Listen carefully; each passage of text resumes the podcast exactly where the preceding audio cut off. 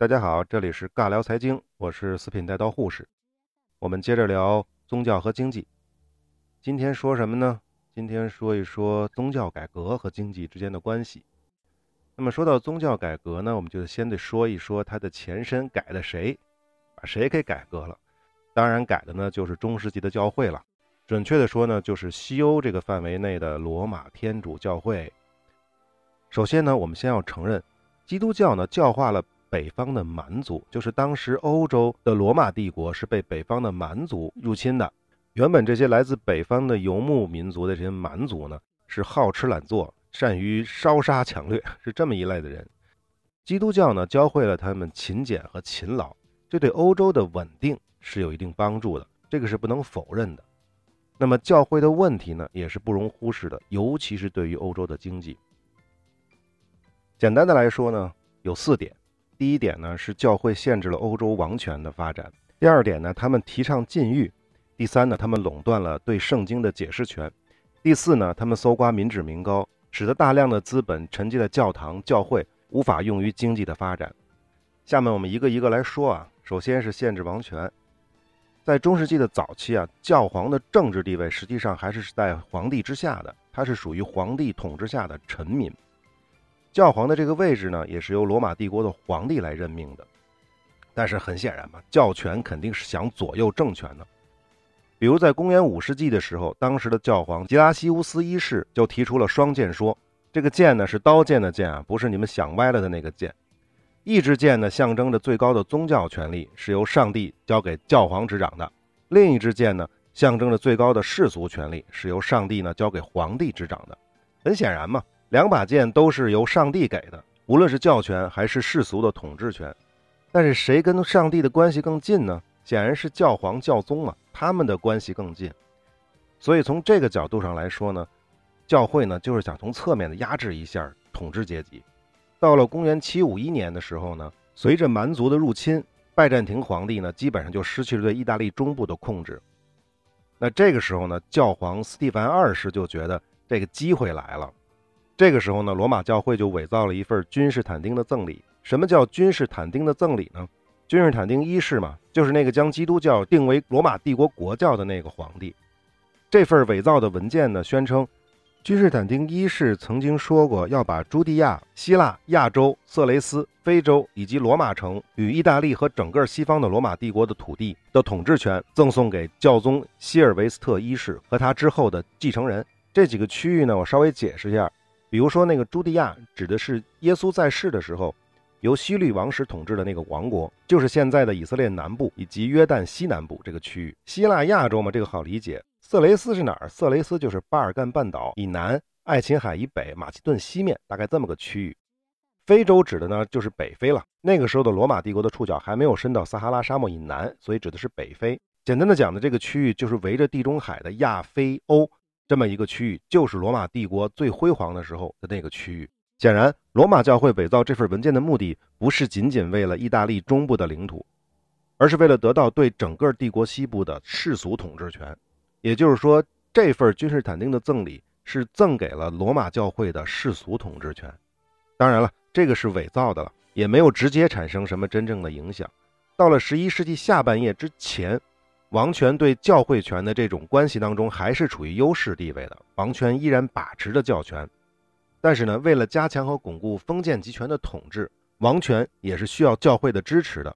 所以呢，他们也不得不扶植教权。教会的势力在王权的支持之下逐步扩大，慢慢的形成了真正有实力的政治势力。随着教权的一步步扩大，教会终于可以和王权进行真正的较量了。教皇可以用开除教籍啊、剥夺教权为武器来操纵世俗政权。这个时候，教皇不仅仅认定自己是基督教世界的精神领袖，也明确了可以控制和指导世俗君主。在一一二二年，这个日子比较好记啊，一一二二，教皇格里高利七世和当时的皇帝亨利四世签订了沃姆斯宗教协定，皇帝放弃了主教的任免权，主教是由教士来选举产生，不再由皇帝指派。但是呢，皇帝还是有权出席选举的，并且在有争议的时候呢，做出裁判。也就是说呢，王权为了自己的统治，不断的在扶植教权，但是呢，扶植过头了，直到呢，教权反过来呢，遏制了王权。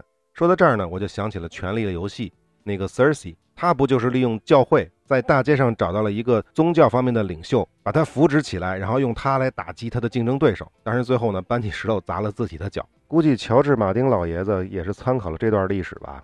呃，这个就不多说了。到了十二世纪后期，教皇与王权的争夺更加的激烈。皇帝腓特烈一世于一一七六年的莱尼亚诺战役中惨败，几乎放弃了在意大利的一切要求。教皇的权威终于在教皇英诺森三世达到了极盛。但是我们中国人都知道，盛极必衰，物极必反，出来混的迟早要还。随着最后一次十字军东征的失败，教会的威信呢在欧洲一落千丈。同时呢，法国崛起了。菲利四世在跟教会的战争中取得了胜利，强迫教廷呢迁到了法国的阿维农城，一共持续了七十年，从一三零八年到一三七八年，史称阿维农之囚。总之呢，欧洲西部这些封建的小领主、小公国非常的密集，没有形成长期的稳定的大帝国。我们指的是那种像中国的汉唐、像伊斯兰世界的阿拉伯帝国或者奥斯曼帝国那样的大帝国。所以呢。也能在一定程度上保证教权权威的持续。这个怎么理解呢？我们打个比方，比如说欧洲西部有一百多个小领主、小公国、小王国这种小政权，那么他们单个的势力和能力肯定是非常有限的。如果他们当中只有少部分对罗马教会不服，想要挑战，那么罗马教会的势力呢，很明显比他们大得多，很轻松的就可以压制他们。当然，我们可以反过来说，正是因为罗马教会在中东作梗，所以欧洲西部才没有形成长期的稳定的大帝国。简单的理解呢，就是欧洲的领土分得越细呢，它的权力越分散，教会就更容易分化和瓦解他们。但是对于经济来说，尤其是对于商业贸易来说，那就是悲剧了。因为我们知道贸易是要收税的呀，划分的小国家越多，那他收的税就越多。商人每经过一个小王国、小公国，都要交一次税，那很明显。欧洲内陆国家的经济就发展不起来，所以那个时候整个的欧洲只有热那亚和威尼斯这样的港口经济还算发达。好，我们来说第二个，就是提倡禁欲。基督教的教义就是让信徒得到拯救，或者说呢是让信徒有所悔悟。总之呢就是限制你的欲望。那么没有欲望呢，对于老百姓来说的话，就是没有更多的想法，没有更多的意念，老老实实的生产劳作交税，把自己禁锢在农田上。对于一个农业国家而言，或者是农业社会而言，这种没有欲望的信仰是没有问题的。但是对于经济发展而言，这就是没有了需求！没有欲望就是没有需求，没有需求就没有生产，没有生产就没有交换，没有交换哪来的经济啊？所以基督教的这点教育也是限制了经济的发展。第三个呢，我们来说垄断对圣经的解释权。在传统的罗马天主教，老百姓是不能与上帝直接沟通的，更不能研读圣经。他们呢，无论是祈祷啊、赎罪啊什么的，都是要通过神父的。大家只要去教堂，无论教会怎么解释圣经，你就听就行了，不需要有自己思考的空间，更不需要识字了，也不需要什么教育体制。不读圣经就不需要识字，不识字就没法学习。无论是文化知识还是科技知识，都学习不了。无论是思想还是技能，都被禁锢住了。所以这个时期的欧洲，无论是科技还是文化发展都非常有限。没有文化和科技的发展，欧洲的经济自然也好不到哪儿去。为什么我们老说中世纪的欧洲人都是土鳖呢？这是跟伊斯兰教、伊斯兰世界相比的。因为从穆罕默德开始就提倡学习、重视教育，除了他们研读古兰经之外，还会学习语法、算术、诗歌什么的。当然，他的目的是为了加强对经文的理解了。学习的场所呢，就在清真寺。我们知道，世界上最古老的大学是来自于摩洛哥菲斯古城的卡鲁因大学。它建校于公元八百五十九年，这是一所伊斯兰学校。我们知道摩洛哥在北非嘛，是当时伊斯兰的势力范围。这所大学的历史比欧洲最早的大学博罗尼亚大学还要早两百多年。再有一个呢，就是宗教裁判所。当然，这个宗教裁判所就是为了排除异端嘛。所谓排除异端，不就是为了维护对圣经的解释权吗？因为当时还有很多基督教的分支教派。比如阿摩利派、圣灵兄弟姊妹会、使徒兄弟会、自由神信徒会，都或多或少的遭到过宗教裁判所的迫害。当然了，这个宗教裁判所不是一个，是在欧洲各地都有。甚至呢，为了财富，这些统治阶级啊和这些教会阶级啊，他们经常会利用裁判所，还会干一些见不得人的勾当，比如剿灭了所谓的圣殿骑士团。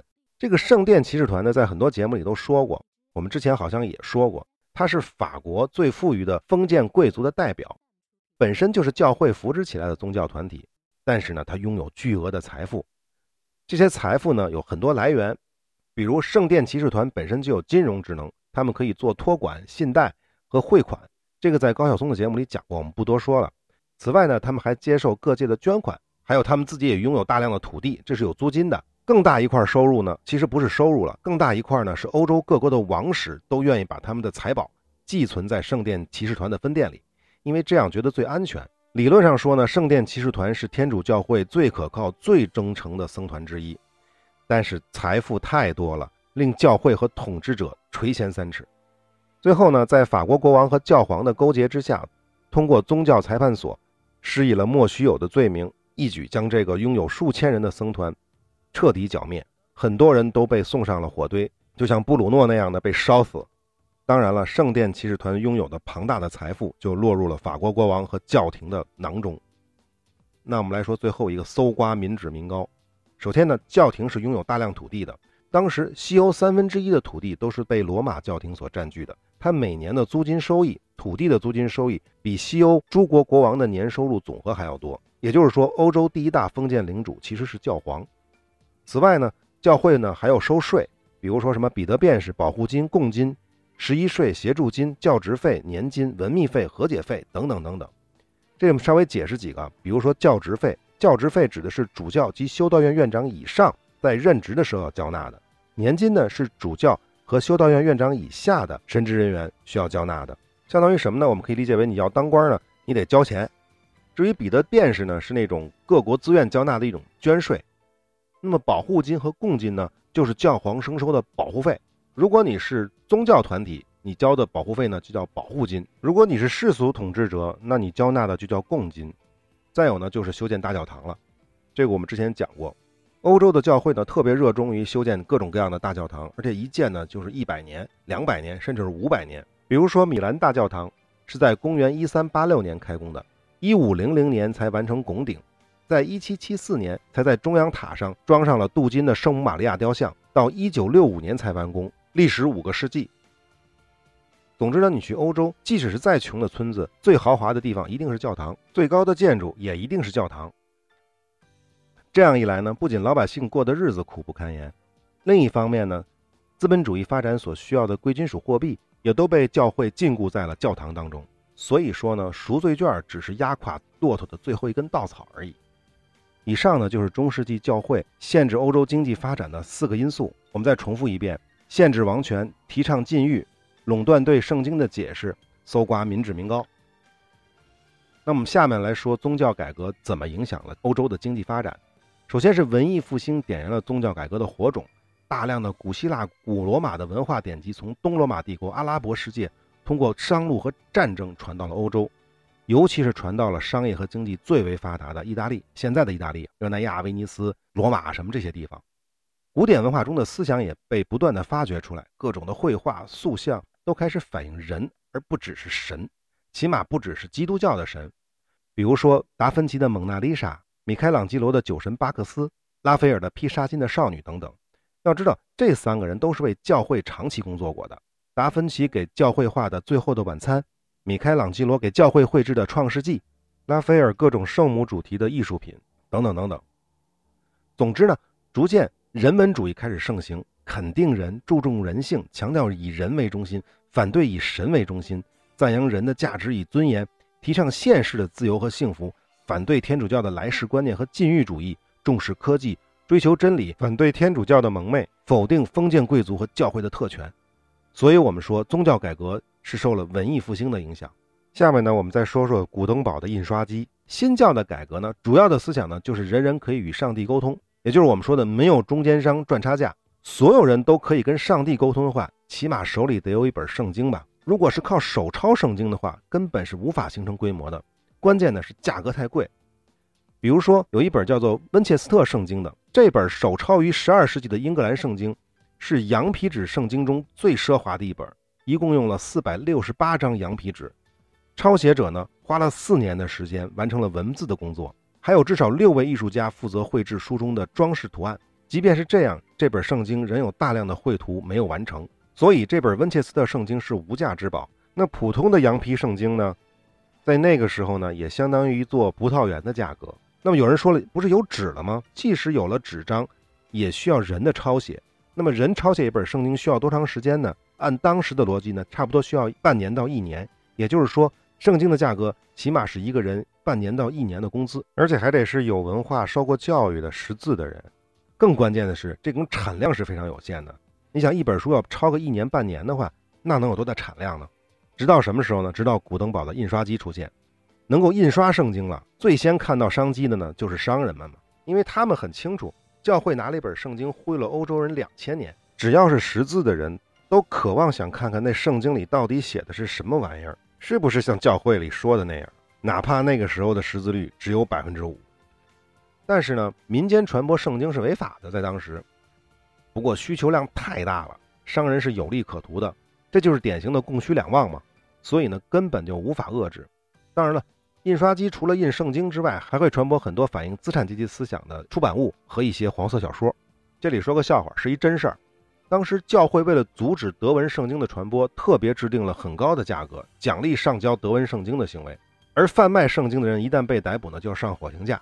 一部分印刷商呢就发现了其中的商机，由于赏金是很高的，是高出印出圣经的成本的，所以他们就直接印出圣经来拿去领赏，然后呢就印更多的圣经，一部分继续拿去领赏，一部分呢拿来卖。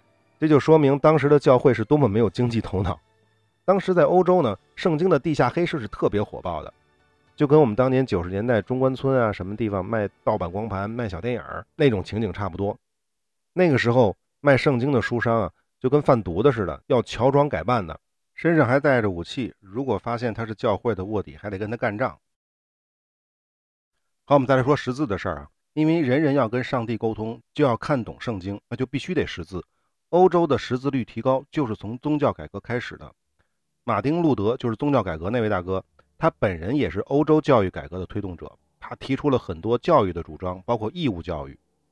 一五二四年，马丁·路德就强调，市政当局应该为青年建立学校，教授年幼的儿童，强迫父母把孩子送进学校。注意是强迫，这对于长期垄断教育权的天主教会来说是一个非常大的打击。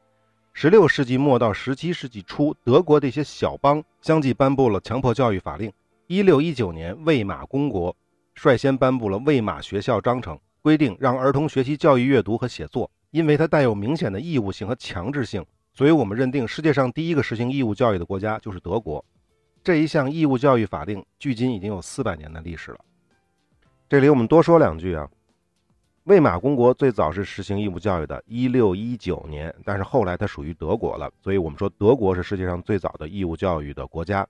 那么我们知道，另外两个超级大国，英国是在1870年宣布的义务教育，而美国是在二战以后才推行义务教育。大家知道中国是什么时候推行义务教育的吗？可能你想不到，是一九八六年。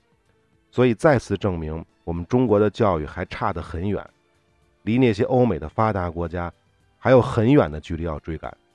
好，扯远了，我们再扯回来。有了基础教育，更多人识字。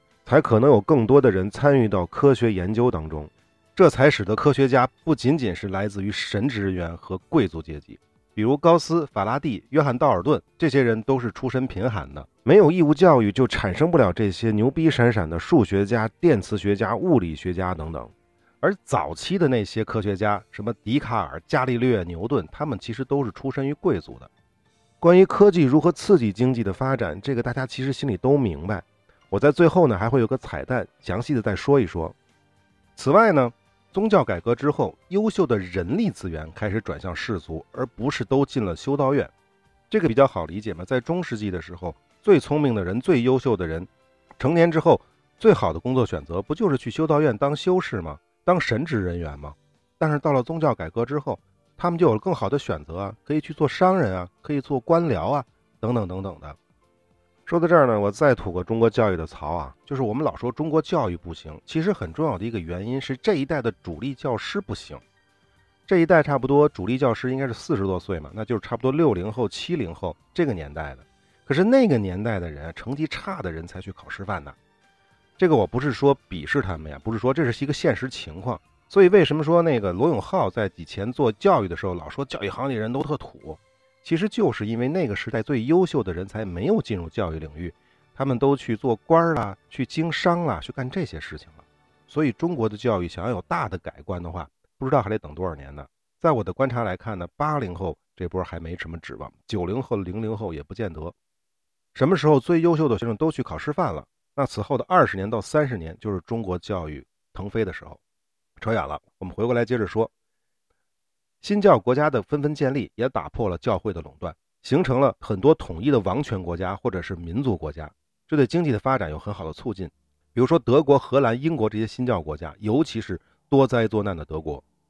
那么，即使是天主教国家，与教皇的距离也是越来越远的，起码他不再受教皇的控制了。比如说那个著名的拿破仑，他在加冕的时候，他不是去意大利啊，他是把教皇拎到巴黎来，而且他不跪在地上，自己从教皇的手里抢过皇冠，戴到自己脑袋上的。从这件事儿就可以看出，在那个时候，教皇的地位就已经大不如前了。总之呢，就是这些无论是民主国家还是王权国家建立之后，这些氏族政府要做的就是让人民过好生活嘛。他们不会像以前的教会那样，只知道蒙蔽人民、盘剥人民，这对于经济发展明显是有大裨益的。再有就是打破了对财富的禁忌。